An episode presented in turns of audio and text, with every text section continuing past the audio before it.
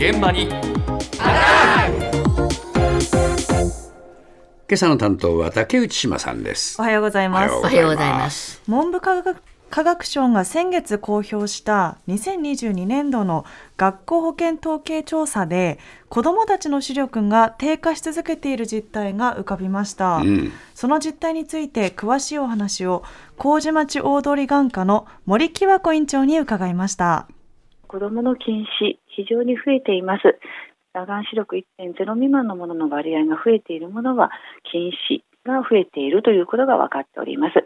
その中で注目すべきは、中学生の近視の割合ですね。そちらの方が増えているという報告が出ております。もちろん生活環境、そして遺伝情報というのがあの近視を発症させる原因でありますが遺伝情報というのはそんなに変わらない内容ですので環境因子そういったものがあの強く関係していると言われています。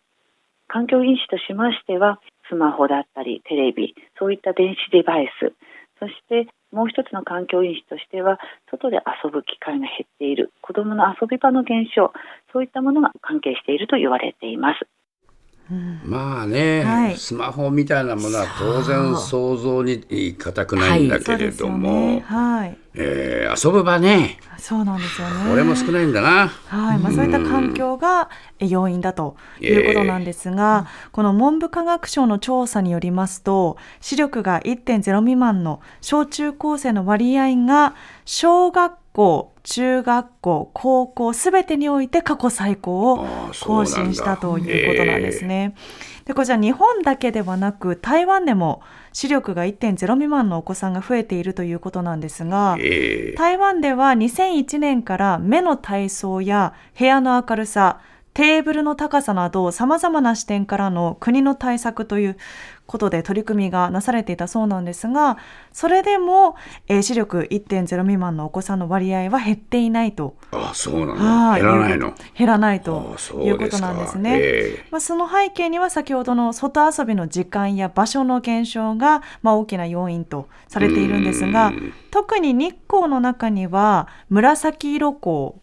赤色光と呼ばれる、まあ、近視の進行をゆっくりしてくれる、えー光があるということで、まあ、そういった日光を浴びながら外で遊べる環境づくりもとても大切ですというふうに、えー森院長おっしゃってました。えー最近外で遊んでる子供なんて見かけないもんな。なかなかそうですよね。はい、そしてその他のえ要因としては、まあ、電子デバイスの普及などもありましたが、実際今の子どもたちは一日にどの程度その電子機器に触れているのかまたどういったところを気をつけていることがもしあればあるのかというところを実際に聞いてみました福島県にある矢吹町立三上小学校6年1組の津村谷日和さんと坂地新さんのお話です結構見てます。動画配信サイトとか、チャットができるゲームとかでいろいろやってます。1日3時間、2時間やったりします。保健委員会では視力低下しないように呼びかけるポスターを作ったりしてます。やっぱり姿勢を良くすると、紙とかタブレットに目が近づきにくくなるので、視力をあんまり低下しないようにできます。まあ2時間ぐらいは家でゲームとかします。疲れます。まあ、視力低下とかそういうことに向けて姿勢とかそういうことを気をつけてます。こう画面から離れてちゃんとやっています。やっぱ目が疲れるっていう自覚はあるんだよな。自覚はあるそうですね。疲れますって言ってるもんな。はいえー特にあの今回お話を伺ったお二人は1日2時間から3時間ゲームや動画などをスマホやタブレットで見ているということなので、まあ、それは疲れるかなという感じなんですが、まあでも大体みんなそのくらいの時間は見てるだろう。あー今そうですかね。はい。まあ、ただ視力停止防止のために、えーなるべく画面から目を離すために姿勢には気をつけていると、はい。い、うことでしたが実際それは効果的なのか、森院長に伺ったところ姿勢が直接的に関係があるかはわからないとしながらも、ええ。この電子機器などから20センチ以上距離を空けるというのは大切だそうで逆に 20, 20センチ未満になると近視の進行を早めるということが分かっているそうなんです。おなので、まあ、推奨としてはできるだけ30センチは開けるといいかなと、はい、いうことでした。うんまあちょっと遠いですけどね。はい。また WHO によりますと電子機器などでの作業は20分に1回休憩を挟んで目を休めることが効果的だと報告されているそうなので、まあ、本当はゲームの時間を少なくしてほしいところなんですが、まあ、休憩を挟んだりするのも効果的ですと。はい、いうことでした。まあ、ただ6年生にしてはこの視力低下の防止に関してそして姿勢を気をつけるなどかなり意識の高い2人ですが一体なぜなのかそれはこちらの学校で行わわれているある取り組みや習慣によるものでした。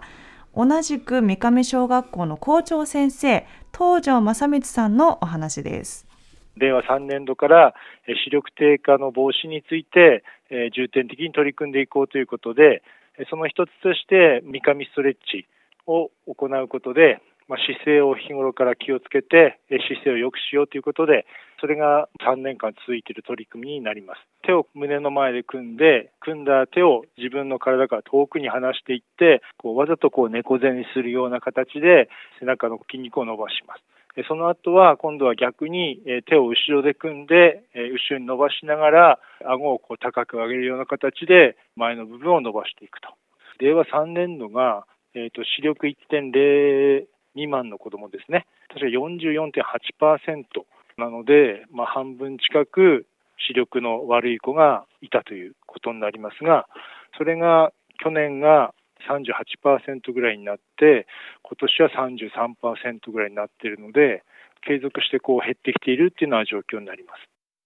ずいぶん効果が上がってんだな。かなり違いますよね。えーはい。で、この三上ストレッチという取り組みなんですが、うん授業が始まる前、まあ、始業前の時間に約3分間、ええ週に1、2回行うことで、まあ、姿勢を正すと。はい。そして、まあ、電子機器と触れ合う時間も姿勢に注意をして、まあ、なるべく画面と目の距離を離すということを意識させるということを3年間行っていると。3年間。はい、いうことなんですね。はい。で、まあ、親御さんなどにも共有しておいて、ええお家でも呼びかけてもらうことで、こちらの小学校での、えー視力1.0未満の生徒さんの割合がかなり減ったということなんですが、はいええ。まあ、今後もこのような健康的な取り組みを積極的に行っていきたいなということでしたね。三上ストレッチいいんじゃないの、ねえ。ねえ。はい。えー我々でもやらなきゃね、はい。そうです。もうやっぱり簡単ですもんねこれ。パソコン結構ね見ちゃうじゃないですか、はい。だからこういうあの時々ね姿勢を良くするっていう